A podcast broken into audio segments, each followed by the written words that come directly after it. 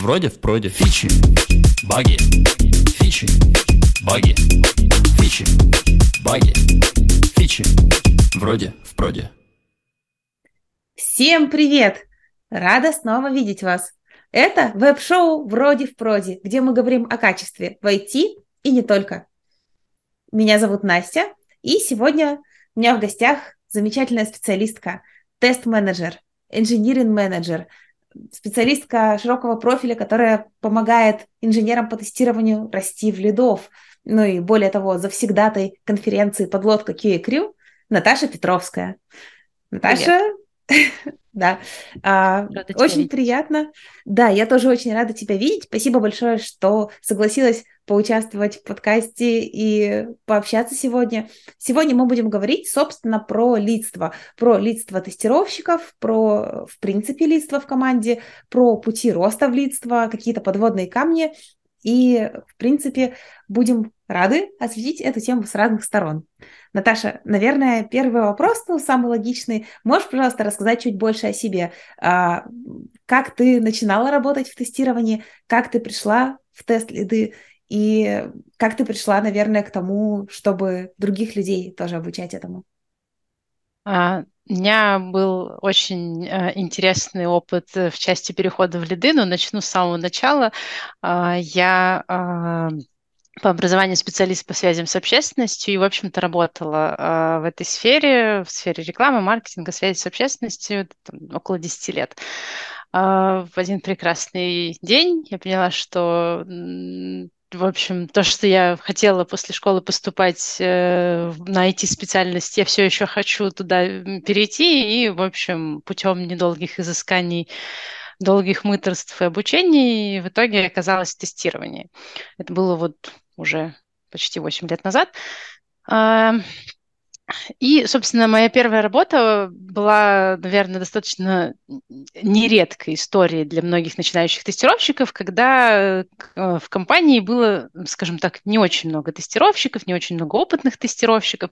И так случилось, что когда все более опытные тестировщики э, и тестировщицы уволились, я осталась за лида. И случилось это через 8 месяцев после того, как я пришла туда джуном. А, передо мной стояли прекрасные задачи по найму людей, а, там, обучению их, погружению их в продукт, в процессы. Там, в общем, я одной рукой тестировала, другой рукой а, там пыталась начинающих таких же обучать, а, третьей рукой еще саппортом руководила. В общем, это было отличное место для того, чтобы получить очень разнообразный опыт. На самом деле я очень благодарна, потому что, ну, это было реально очень крутым стартом для моей карьеры, несмотря на то, что, да, там многие говорят, вот почему я должен этим заниматься, почему я должен тем заниматься. Я занималась всем, и это на самом деле меня очень круто прокачало.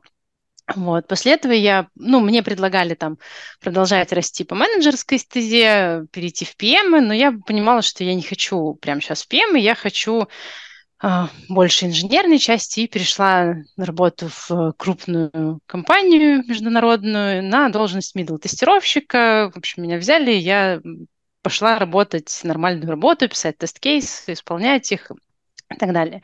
Вот. Ну, попала на большой проект, и там тоже в итоге доросла до лида. Причем э, мой первый опыт лидом на этом проекте был, э, в общем, в моем подчинении в максимуме было 32 человека, э, включая э, и функци- функциональных тестировщиков, и автоматизаторов. Э, это все было очень э, и на самом деле с тех пор мне практически все проекты кажутся очень простыми, потому что я просто прошла там, ну, так, достаточно серьезную школу выживания. Вот, э, я дошла до выгорания, я тогда решила, что менеджерская карьера, наверное, не для меня, я хочу в инжиниринг, я хочу все это бросить. И перешла на проект, где я стала снова инженером. Но на самом деле меня хватило ненадолго, и я буквально месяца через три поняла, что нет, как бы я хочу решать проблемы на системном уровне, а не на уровне вот там какой-то исполнитель, не на исполнительском.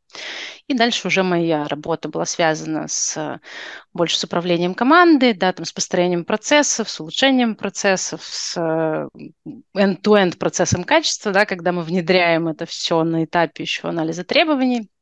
И как я начала растить лидов, но мне стало, мне стало становиться скучно на проектах, поэтому я приходила на проект, э, сетапила команду, сетапила процессы, все настраивала, выкатывала в первый релиз, э, брала себе хорошего сеньорного человека, э, натаскивала его, да, там на задачи тест-лида, постепенно ему передавала эти функции, он меня бэкапил, и потом говорила, ребят, у вас все классно, вы без меня справитесь, я пошла.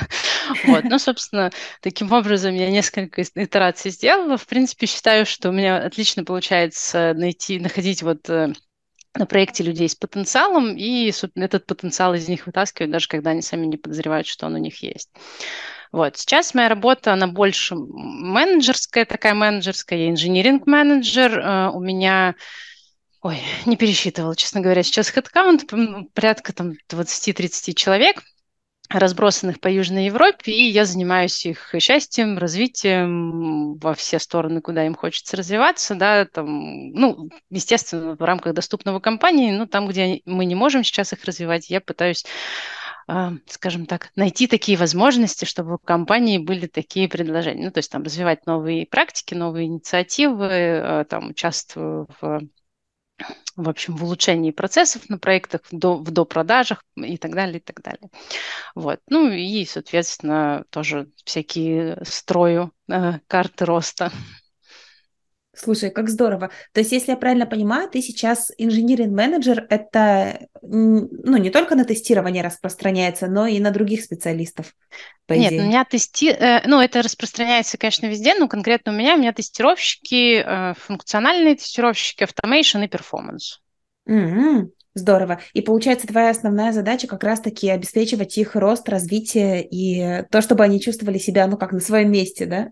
Да, да. Здорово. Слушай, это очень круто. Спасибо за подробный рассказ. У меня сразу так много вопросов, так интересно. Начну, наверное, с самого больного для меня лично, ну и мне кажется, для других людей тоже. А, вот ты упомянула, что на первой работе ты выросла в лида, а потом пришла на позицию именно инженера по тестированию, то есть на медла. И получается, что это как бы в терминах лычих и грейдов был как будто бы даунгрейд, что называется. Я тоже сталкивалась с такой ситуацией. А, первое мое место работы было аутсорс-компания, где я в итоге стала лидом отдела тестирования, и потом я уходила на просто инженерную позицию, потому что, ну, вот тоже поняла, что хочется потестировать самой. Даже не в роли играющего тренера, а именно что просто побыть линейным специалистом. И на нескольких собеседованиях мне задавали, ну, как будто бы довольно логичный вопрос, что типа вот ты идешь на позицию линейного сотрудника после лидской позиции, а не выгоришь ли ты через несколько месяцев? Типа, не будешь ли ты чувствовать, что это понижением? Не захочешь ли ты подсидеть нашего тимлида? Даже такой вопрос был. И мне интересно, наверное, во-первых, твое мнение в целом услышать про подобный переход. То есть, э, насколько, как тебе кажется, это часто лид идет в специалиста?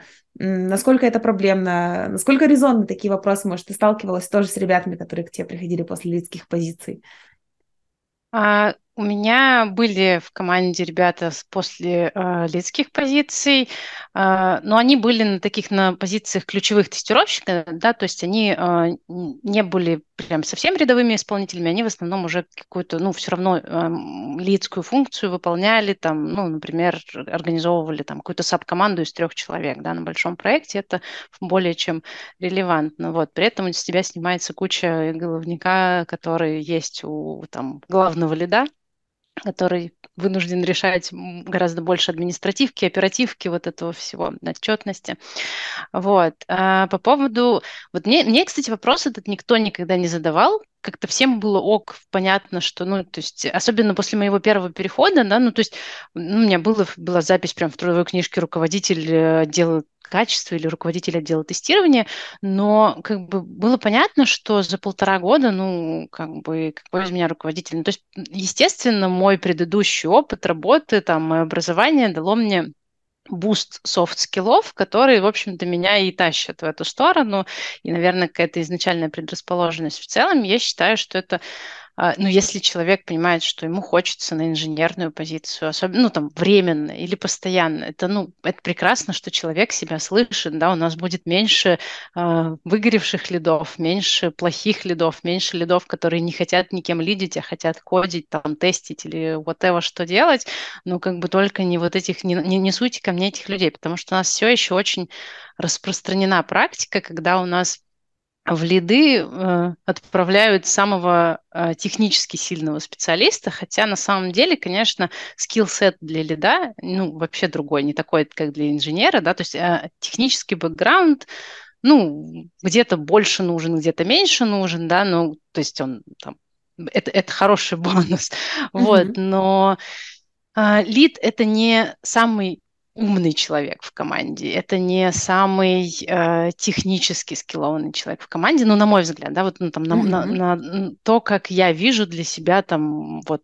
э, что такое хороший лид, что такое, да, там, лид, которого, в которого нужно расти и как, куда я помогаю, собственно, расти. А, лид – это человек, которому не все равно в первую очередь, причем не все равно на большую картинку. И, э, ну, эта штука, она достаточно сильно приводит к выгоранию, когда ты не можешь, у тебя там не хватает опыта, чтобы это фильтровать и не пропускать через себя, потому что когда тебе не все равно на проект, на процесс, ты за все это переживаешь, у тебя, как всегда, не хватает какого-нибудь authority или ресурсов или еще чего-нибудь для того, чтобы, ну, как бы капитально на это повлиять, и мы имеем что? Мы имеем кучу выгоревших людей, которые не понимают, а как это пойти просто обратно руками поработать, пока я тут вот э, восстанавливаюсь и решаю, чего я хочу дальше и кем я хочу быть, когда еще чуть-чуть побольше вырасту. Ну, то есть я не вижу с этим вообще никаких проблем. Э, Вопросы, ну, не подсидишь ли ты ли, да, мне кажется, это какой-то троллинг. Ну, то есть, э, ну, если у вас такой лид, что его можно легко подсидеть, зачем вам такой лид, давайте я у вас буду лидом. Ну, то есть, э, как бы, не знаю, я я, я, честно говоря, такие вопросы, ну, то есть я задаю вопросы такие по мотивации, да, когда вот человек там был ведом, больше не хочет, ну, то есть я пытаюсь прощупать, а что случилось, да, то есть это, ну, он хочет действительно отойти назад, э, или там он хочет э, просто дать себе какое-то пространство, или он, например, хочет освоить какую-то новую технологию, или там бизнес-домен, или еще что-то, чтобы потом, э, ну, снова дорасти до лида и уже с более широкими компетенциями управлять. Это же все, ну, ну, как бы нормальные пути, у нас нелинейное развитие, у нас развитие, ну, как сказать, оно идет по разным граням, в разные стороны, да, там все эти T-shape, P-shape и прочие ктулху шейпы, да, ну, они же тоже из этой, да, из этой серии. Это очень классно, что ты затронула тему про выгорание и про как раз-таки ситуацию этой беспомощности лицкой такой, потому что тоже, мне кажется, история довольно частая. Когда есть э, какие-то проблемы, нет э, очевидных ресурсов их решить, ну, например, нужны люди на проект, а людей сейчас нет, или нет денег для найма новых людей, или нет э, там еще чего-нибудь, не знаю. Желание у программистов что-нибудь менять. Как вариант, да, типа такого. И мне кажется, это очень деморализует, когда ты видишь проблему, видишь решение, но по каким-то причинам оно невозможно. И вот как ты считаешь, а, что вообще в такой ситуации можно сделать? Ну вот просто как опытный лид. Потому что мне кажется, это боль у многих лидов, особенно начинающих. Вот этот первый случай, когда ты сталкиваешься с проблемой, которую не получается просто так или иначе решить, даже какой-то коммуникацией. И ты вынужден смотреть на сотрудников, которые страдают, которым плохо, которые в неэффективном процессе работают, а ты как будто бы ну, несешь ответственность за то, чтобы что-то поменять, но не можешь этого сделать. Ну, что я тут могу сказать? Лучше всего поможет психотерапия для лида. Вот, потому что, э, конечно, нет никакого универсального решения серебряной пули, да, как справляться с такими вещами. я научилась с ними справляться только выгорев. Вот у меня, ну, у меня хорошая, спасибо маме с папой и природе, психика, да, там устойчивая. Я, ну, я действительно очень э, возвращающийся к исходному состоянию человек. Мне пара психологов э, даже, в общем, это с удивлением подсвечивали, что у них редко бывают такие клиенты. Вот. Э, и, ну, у меня, например, сейчас просто срабатывают предохранители, да, то есть я когда э, нахожусь в состоянии близком к тому, чтобы вот перегрузиться, да, какими-то переживаниями, за что я не могу. Ну, то есть я, ну, я, во-первых, я это чувствую, во-вторых, ну, если я на это забиваю, я просто заболеваю физически, я сваливаюсь на неделю с простудой, и меня отпускает. А как с этим бороться? Ну, на самом деле, только осознанием того, что мы не всесильны, и а, каким бы ты ни был а, там, прекрасным человеком, лидом, за, за все хорошее, переживающим за команду, у тебя есть границы твоих возможностей, границы твоих компетенций, да, как бы и это разные вещи, то тоже надо понимать, что есть э, вещи, которые мы не можем решить, потому что нам не хватает компетенции, а есть вещи, которые мы не можем решить, потому что нам не хватает ресурсов. И важно отделить одно от другого, потому что там, где нам не хватает компетенции, мы можем эти компетенции наращивать, да, то есть мы можем пробовать решать эту задачу там, с помощью менторов, с помощью, там, не знаю, каких-то более старших товарищей или просто методом проб и ошибок, в конце концов, тоже вполне себе рабочая история. Вот. Тогда как там, где у нас не хватает ресурсов, никаким другим образом, кроме как получить эти ресурсы или перестать решать эту проблему, сказав, что если нет ресурсов, то проблема нерешаема, ну, нету, потому что э, вот это дисбаланс, когда у тебя есть, э, ты даже, ну, вот эта ответственность, да, мы же ее берем сами на себя, нам ее никто не навешивает, нам ее никто не, ну, как сказать, э, нам редко приходят и говорят, на, ты за это отвечаешь.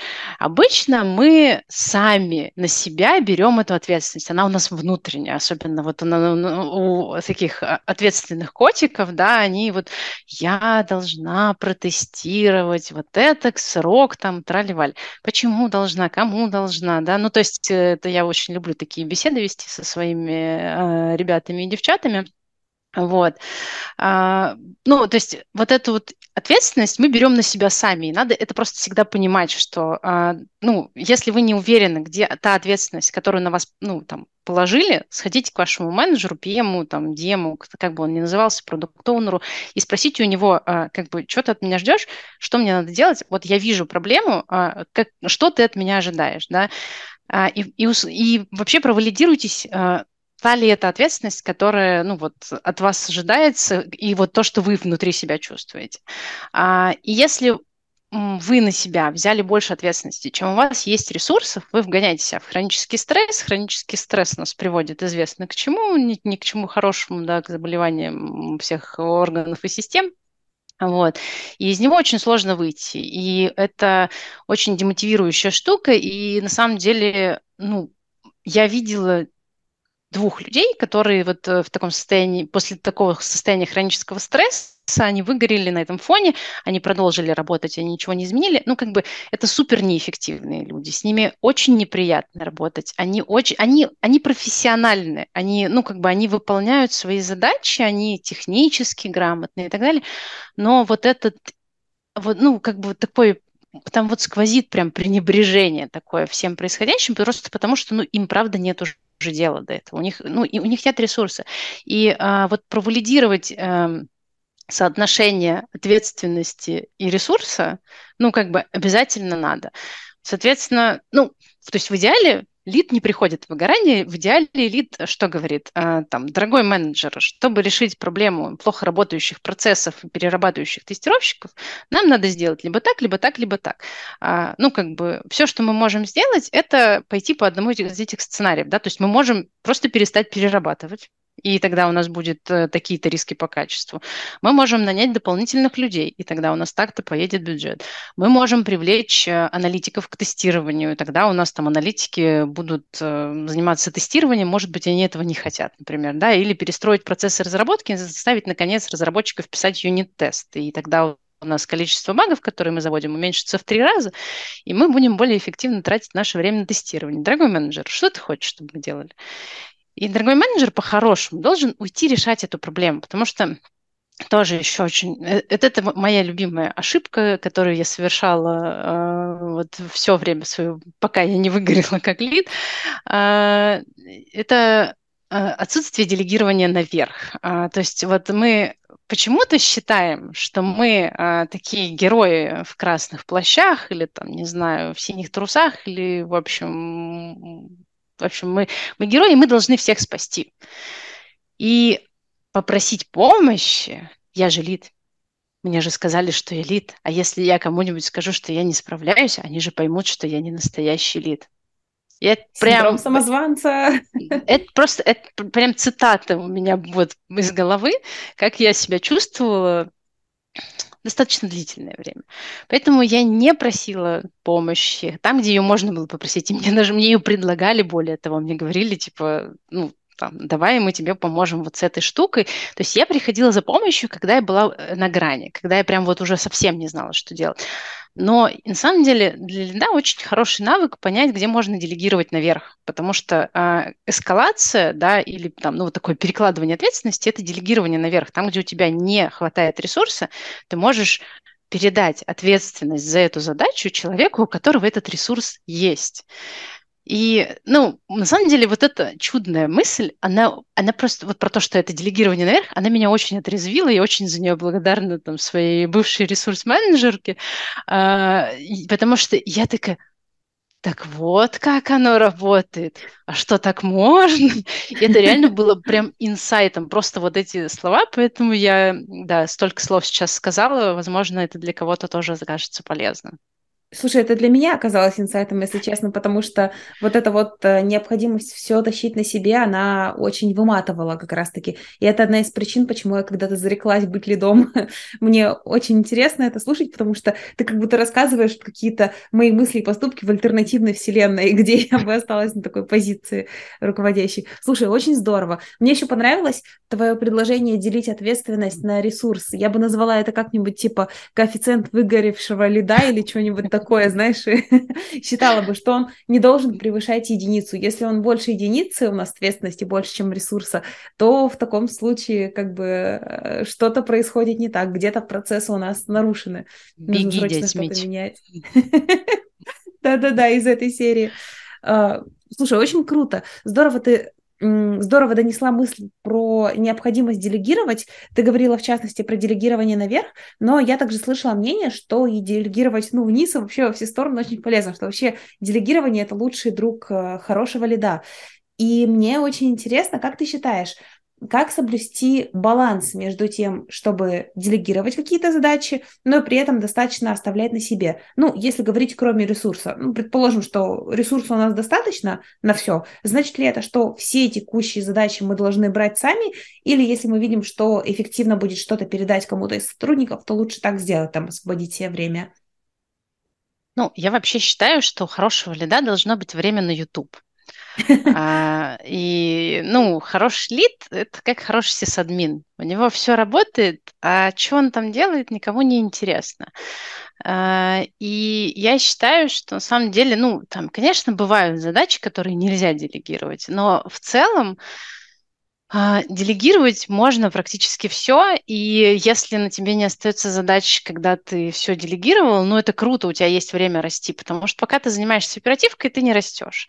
А при этом твоя оперативка – это рост для команды. А, очень многие люди хотят развиваться, они хотят делать какие-то более сложные задачи, они хотят делать более системные задачи, там, не знаю, а, проапдейтить тест-стратегию, да, для сеньора, например, ну, это же классная задача, вот, ну, сказать э, там, Маша, Лена, Вася, давай ты посмотришь, как у нас сейчас работает процесс, посмотришь, актуальна ли тест-стратегия, а потом мы с тобой обсудим, что можно вот в ней улучшить. Но это же, ну, это же вообще это с тебя снимает актуализацию тестовой документации, что делать любит очень мало кто, а человеку дает возможность ну, с этой тестовой документацией поработать, потому что, ну, если, особенно если человеку интересно развиваться в сторону тест-лида, его наверняка спросят, работал ли ты с тест-стратегией, он скажет, да, я ее апдейтил, но это же круто для человека.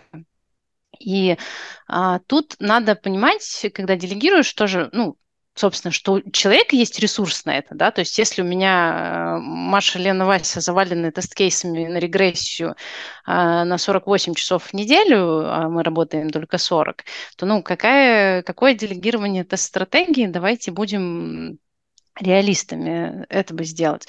А если у человека, ну, то есть, если мы человеку что-то делегируем, мы ему даем и ресурсы на исполнение этого. Если мы человеку не даем ресурсов, мы не делегируем, мы занимаемся какой-то ерундой. Вот. И э, второй у человека должен быть интерес, должен, ну, то есть я я бы сказала, что еще должна быть по-хорошему склонность, но это не всегда можно понять быстро в моменте, да, то есть иногда имеет смысл дать человеку попробовать и понять, что, например, у него не получается, ну, потому что а, рано, потому что надо еще какого-то опыта набраться. Ну или в принципе он поймет, что ему это неинтересно, да, то есть, не знаю, там, попробовать быть автоматизатором, ну, условно, да, и понять, что не, не хочу, можно я, пожалуйста, пойду обратно куда-нибудь. Вот. Или там попробовать собирать отчеты о тестировании и понять, что нет, мне ближе там копаться в логах и разбираться с руткозом каких-то проблем. А вот эти ваши отчеты по тестированию, пожалуйста, пусть кто-нибудь другой поделает. Ну, это же тоже окей. Как бы у нас такая разнообразная работа, что каждому можно найти дело по душе. Мне так нравится, ты такой поддерживающий котик. Типа, мне кажется, ребята, которые у тебя в отделе, просто как сыр в масле катаются, потому что это хочешь здорово, это хочешь, да, это тоже нормально, мы все так делаем. Типа, просто вот, не знаю, я у тебя не работаю, но уже хочу, если честно. Ну, ну я, конечно же, э, я тоже ограничена возможностями, которые есть в компании, и ну, я не могу исполнить абсолютно все желания, которые есть у ребят, к сожалению, да, там, ну, то есть если бы это было полностью в моей власти, это было бы там одним образом. Понятное дело, что, не знаю, у нас сейчас нет автоматизации на питоне, если мне человек скажет, что я хочу автоматизировать на питоне, но я, к сожалению, в данный момент ему ничем помочь не могу, ну, там, скажу, что я как-то, я тебя услышала, я попробую узнать, есть ли у нас какие-нибудь перспективы, да, и там предложить предложить какие-то альтернативы. Вот. И по поводу того, что в общем, мне несколько э, раз э, вот э, в основном девочки, с которыми я разговаривала, из моих, ну, из моей тестировщицы, говорили, что после разговора с тобой, как после психотерапии, чувствуешь себя более комфортно и уверенно. Вот. Я присоединяюсь Но... к ним, если честно, потому что мне уже в голове, знаешь, список цитат, на которые хочется разобрать наше интервью. Мне кажется, это прям супер полезные мысли. Круто. Это, это правда очень здорово и очень ценно. А, мне очень понравился твой э, тейк, наверное, можно сказать, про то, что когда мы делегируем человеку что-то, у него должны быть на это ресурсы. Это очень круто, и это очень здорово относится к обучению. Мне кажется, что, в принципе, когда мы говорим про какое-то обучение, например, внутри работы, далеко не всегда руководители учитывают тот момент, что человеку на это как раз-таки нужны ресурсы. Это время, это какие-то банальные силы эмоциональные, умственные, всякое такое. То есть если он завален работой не рутинной, а которая требует активного вовлечения, то, наверное, ему просто ну, физически будет сложно еще и воспринимать какую-то новую информацию. Поэтому это очень-очень важно учитывать. И Э, я бы хотела копнуть глубже в сторону роста. Э, когда мы говорили про делегирование, ты сказала, что э, вот такие задачи, они как раз-таки могут помочь человеку, который хочет двигаться в сторону лидства. А вот как ты считаешь, как можно двигаться в сторону тест-лида рядовому специалисту помимо, ну, пожалуй, того, чтобы брать такие задачи. Потому что кажется, что э, брать задачи близкие к тест-лиду, да, просить, может быть, чтобы тебе делегировали какие-то обязанности, это прям очевидное, что можно сделать. Может быть, есть еще какие-то методы, лайфхаки, советы, как человек может э, в этом направлении двигаться. Может быть, в своей компании, может быть, к тому, чтобы уйти из своей компании с позиции тестировщика и податься на лида в другое место. Мне кажется, податься, ну вот я с последнего, да, начну отвечать, mm-hmm. податься на э, лида в новое место, не имея опыта лида на предыдущем, мне кажется, может быть достаточно челленджинг, и, ну, то есть лида со стороны без опыта возьмут ну, на мой взгляд, с не очень большой вероятностью. То есть это скорее будет позиция сеньора там с перспективой роста. Вот. То есть, мне кажется, более органичен рост, когда ты вот растешь внутри продукта, проекта, компании, да, то есть у тебя есть э, сначала какие-то э, hands-on скиллы, и потом ты уже на это наращиваешь э, там лидерские да, навыки, потому что, ну, там надо понимать, что на самом деле когда ты вырос в лида, ты оказался в точке ноль. И э, тебе нужен внезапно совершенно другой скилл-сет, совершенно другое осознание своей работы, совершенно другие навыки там, авторизации результата, чтобы вот, ну, меньше выгорать. А, и, ну, это просто надо понимать, да, что это такой э, рост, а потом ты опять, э, ну, как бы ты вроде вырос, а, а э, опять ноль. Вот. Ну, не совсем ноль, но, в общем, среди да, сеньоров. Да, да, да, джуниор. Вот. И, ну, не знаю, я, честно говоря, меня, меня случайно получалось вырасти в лида. Ну, как бы мой рецепт просто не быть равнодушной, да, и, э, ну, то есть я всегда брала ответственность за все, что плохо лежит, э, все, что сложное, все, что интересно, все, что ни с чем никто не хотел связываться, я тащила на себя с большим энтузиазмом. Вот, я во всем влезала везде, копала, ходила везде, где только можно. Э, страшно перерабатывала, честно признаюсь. Вот, э, ну, как бы меня просто нету, наверное, э, как сказать, никакого другого видения, да, как еще это можно сделать, кроме как это, ну, то есть у меня при, при этом у меня не было цели стать лидом. А, на самом деле на проекте, на котором я стала там лидом таким уже более или менее уверенным, да, а, где я прошла через э, нормально через стадию сначала медла, а потом сеньора, вот, э, мне предлагали стать лидом на полгода раньше, чем я согласилась. То есть мне предлагали эту позицию, я отказывалась, я говорила, какой из меня лид, э, что вы вообще мне тут предлагаете, я маленькая Наташенька, и вот это вот ощущение маленькая Наташенька у меня было очень долго, там, я, у меня есть скриншот, где я пришла на митинг, значит, а, ну, у нас там был достаточно проблемный, достаточно челленджный проект, и у нас в нашем спасении, скажем так, участвовало очень высокое руководство той международной компании. В общем, на этом митинге было два senior vice president, один vice president, э, директор по деливери и два деливери менеджера и Наташенька. И, и это было действительно, ну, как бы вот мое ощущение от этого было все время такое, господи, боже мой, куда я лезу, куда я лезу, что я делаю? Ну, полезли. Вот. И, ну, в общем, примерно так я росла. У меня нету, наверное, советов, как еще можно вырасти. Ну, то есть у меня не было, да, решения какого-то, что я буду расти в лида. Просто мне было очень интересно, мне очень хотелось, я влезала по, где-то по локоть, а где-то по уши, вот, и, собственно, оказывалась в этой позиции. Потом я поняла, что, ну, это действительно моя позиция, это моя работа, это то, что я делаю очень хорошо, и у меня получается без напряга. Ну, то есть, ну, для меня это вот работа лида, она сейчас для меня очень простая, да, то есть я как бы, я могу, не приходя в сознание, в принципе, построить тестирование на, ну, не скажу, что на любом проекте, но на большинстве проектов. Вот, очень нескромно. это нормально, это нормально. Мы хвалим себя, мы поощряем. Позитив да. спич, поэтому все правильно делаешь. Вот. Слушай, да, а... здорово. Ага. Да, да, я просто хотела закончить мысль, что, э, ну, то есть, если ты понимаешь, что тебе надо расти в лида, ну, как бы, мне кажется, ну, интерес точно пригодится.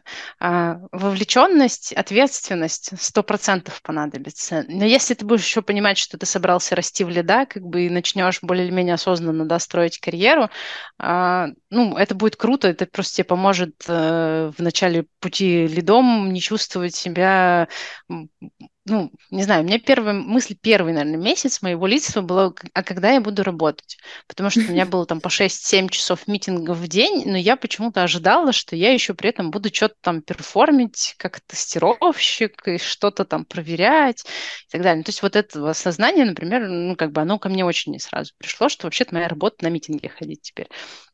Вот, да. поэтому да. Работа, которую многие не любят, кстати. Я уже неоднократно, не знаю, как-то в последнее время мемное поле вокруг меня сформировалось из людей, которые постоянно шутят про то, как им надоело ходить на митинги, и в этом свете твоя работа кажется прям вообще героизмом, знаешь, брать все это дело на себя. И, кстати, на последнем месте работы лид команды, чем вот меня очень он восхищал, так это тем, что я знала, что есть довольно много всяких созвонов, обсуждений и других таких процессных вещей, которые, по идее, кто-то должен, ну, как, наверное, в которых кто-то должен участвовать от команды. И он очень круто инкапсулировал это дело в себя, то, что нужно, естественно, передавал команде, но то, где он сам мог справиться, он делал сам.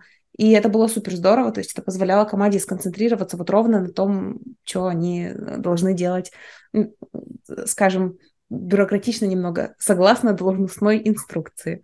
Вот, поэтому да, это, это тоже работа, и причем работа такая серьезная.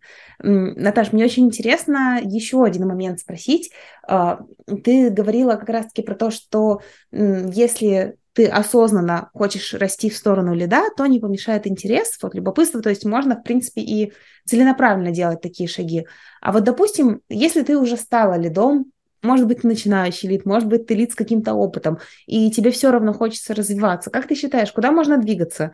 А, целесообразно ли, может быть, брать какие-то курсы типа Коалид или не знаю, двигаться в сторону того, чтобы стать CTO или, может быть, как-то еще. Ну, то есть, как ты считаешь, какое есть развитие у лида? Это же наверняка не терминальная стадия, и всегда хочется двигаться куда-то дальше и знать больше.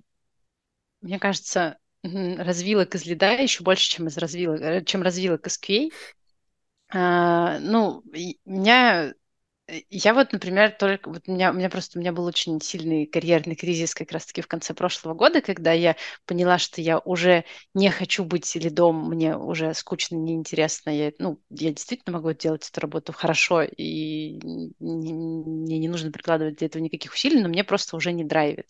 Вот. И я очень много, на самом деле, думала на тему того, там, кем я хочу быть, куда я хочу расти. Сейчас пока делиться не буду, но я на пути к этому. Собственно, я поэтому сменила работу я э, стала, да, вот, э, ну, ушла в инжиниринг менеджмент сейчас.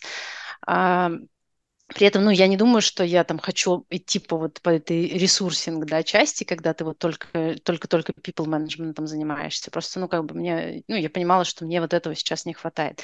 В целом, я знаю, что люди уходят и в project management, и в управление там командой там Scrum, вот это вот, ну, какие-то такие, да, совсем процессные штуки, и в product ownership, и, господи, куда только не уходит на самом деле, кто-то в junior developer уходит. Вот. А, я думаю, что, ну, по поводу курсов, да, у меня нет никаких рекомендаций или антирекомендаций, просто потому что я никаких курсов не проходила, и я всегда там, ну, либо учусь на опыте болезненном или безболезненном, вот, э, я смотрю какие-то там доклады с конференций, я, мне очень нравится тема про развитие софт-скиллов, в первую очередь я считаю, что лиду который хочет быть в первую очередь хорошим лидом, надо озаботиться софт-скиллами, да, и понять, э, как не во вред себе э, ну, как бы работать с командой, потому что, конечно, там работа лида, да, она во многом связана, вот как ты сказала, да, с, с буферизацией всякого разного входящего, да, и не распространение этого на команду. Вот. И для этого, на самом деле, для того, чтобы там, э, э, это все работало, нужен и конфликт-менеджмент, и стресс-менеджмент, и то же самое там делегирование правильное, хорошее, а, и не знаю, что там, навыки, да, там, формирование команды, потому что, ну, понятное дело, что у нас есть группа людей, и она там перформит одним образом, а есть э, хорошая сплоченная команда, она перформит совершенно другим образом. И это тоже навык, который развивается. А куда заведет кривая? Ну, мне кажется, это каждый, ну, такое огромное количество вариантов, можно вообще уйти, мне кажется, не знаю, в цветоводство и э, применять там полученные навыки. Ну, почему нет? Вот. Э, я, на самом деле, до сих пор не уверена, где я окажусь лет через пять. Ну, то есть у меня есть какой-то там вижен своего карьерного пути, но я, он не высечен в камне, мир меняется, и ну, как бы нам тоже приходится меняться вместе с ним. VUCA World, все дела, адаптивность, гибкость и так далее. Ну, то есть, э, наверное, а, в карьере тест-лида и вот в этапе тест-лида есть очень много, не наверное, точно, есть очень много э, скиллов, а, которые, если прокачивать, э, ну, это в первую очередь софт-скиллы и мета-навыки. Э, если их прокачивать, то это пригодится тебе вообще в любой карьере дальнейшей. И, э, ну, в общем, я бы обратила внимание на развитие именно вот этого, да, потому что, по сути, софт-скиллы для любого управленца – это хард-скиллы ну, они становятся хардскиллами. А, поэтому, ну, вот я бы, да, рекомендовала смотреть на софты и крутиться вокруг этого, а потом думать, чего хочется, пробовать разное. Ну, то есть, опять-таки, можно попробовать одно, не пойдет, пойти в другое. Ну, то есть, там, не знаю, people management, process management, это же все разные веточки, но их можно под, как-то пощупать по очереди, а потом сложить из этого свой уникальный пазл и а, найти компанию, которой нужен человек конкретно с вашим опытом, потому что, ну, на самом деле, мне кажется, с позиции, а, ну, выше а, тест-лида уже начинается такой очень индивидуальный матч в компанию, когда ты, ну, ищешь прям практически как подходящий пазл что-то, да, где а, вы сможете зафитаться. Угу. Поняла, спасибо большое. Так подробно рассказала про софт-скиллы, это хард-скиллы, еще одна цитата в копилку, все просто заполняю. А, знаешь, еще очень интересный момент такой, я же правильно понимаю, что ты работу искала на зарубежном рынке как раз-таки сейчас? И вот когда ты думала про то, куда ты дальше хочешь двигаться, то ты больше смотрела на нероссийские компании? Я не могу так сказать, потому что я не очень сильно искала работу, я собиралась mm-hmm. релацировать. Ну, у меня были там, до войны, у меня были договоренности с э, моим тогдашним работодателем о моей э, стратегии роста внутри компании.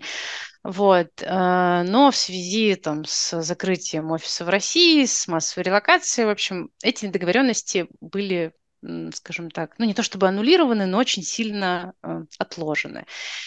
И то, что мне там предлагали с релокацией, да, какие там позиции, какие задачи, мне было не очень интересно, но, э, ну, то есть я начала посматривать на рынок, но я не очень активно искала, честно скажу, я так, по-моему, на одно собеседование сходила. Вот. Эта работа нашла меня совершенно случайно. Мой муж с бывшим коллегой пошел в бар и написал мне «пришли CV». Нетворкинг в действии. Да. Здорово. Это, э, это чистая случайность. Угу. А, хорошо. Э, тем не менее, на одно собеседование ты сходила, поэтому я все-таки спрошу. Если э, сочтешь, что не хочешь отвечать, то это тоже будет нормально. Мне очень интересно, как тебе кажется, ну, исходя из того, что даже ты видела, пусть это немного, насколько в России и за рубежом отличаются вот эти вот э, лидские позиции. Это нечто похожее? Или ожидаются какие-то там, может быть, разные вещи, которые вот так вот неочевидно понимаются? Э, смотри, я просто ходила на позицию не лида. Я ходила а, на позицию выше лида, поэтому мне сложно сказать про конкретно лидские. И, ну, то есть я, ну, я ходила на позицию там аналогичную своей текущей. Угу. Угу. Хорошо. Тогда те, кто будут это слушать, пожалуйста, комментируйте. Если вы знаете, есть ли какие-то отличия в отечественном и зарубежном рынках, то, пожалуйста, пишите. Это очень, мне кажется, любопытный вопрос. Всем будет интересен. Наташа, спасибо тебе. Супер увлекательная беседа. Я, наверное, задам последний вопрос, заключительный, чтобы на позитивной ноте закончить нашу беседу. Он, а, наверное, э, немножечко не относится к... Ладно, не напрямую относится к теме лидства, но, тем не менее, мне кажется, его важно задать. А можешь поделиться, ну, наверное, топ тремя способами как-то расслабиться, отдохнуть, выдохнуть немножечко, когда особенно на тебе лежит ответственность за других людей. То есть, знаешь, такие способы расслабления, которые становятся актуальными, когда ты уже несешь ответственность за всю команду. Ой, хороший вопрос. Мне нужно подумать немножечко. Ну, на самом деле, наверное, для меня лучше всего работает смена фокуса, да, это ну, там, лично для меня творчество, то есть это либо живопись, э, либо пение, э, и э, физическая нагрузка, да, то есть это такие, это очень сильные триггеры смены фокуса, когда ты просто не можешь там в течение часа, двух, трех о чем-то другом думать, кроме того, того о чем ты занимаешься. Ну, общение с близкими, э, общение с котиками, э, как-то об, обнял кота, теперь плохо не только тебе, но и коту. Вот это все. Вот. Ну и поспать, на самом деле, э, лучше всего, конечно, ну, вообще в целом, самый лучший способ расслабиться – это не напрягаться. Режим труда и отдыха, гигиена сна, гигиена информационного пространства, отсутствие э, хотя бы уведомлений в рабочих мессенджерах на телефоне. Ну, то есть вот я не буду говорить, что у меня нет рабочих мессенджеров на телефоне, конечно же, они есть, но у них отключено уведомления. Поэтому что там происходит, я узнаю только, когда туда захожу. Вот.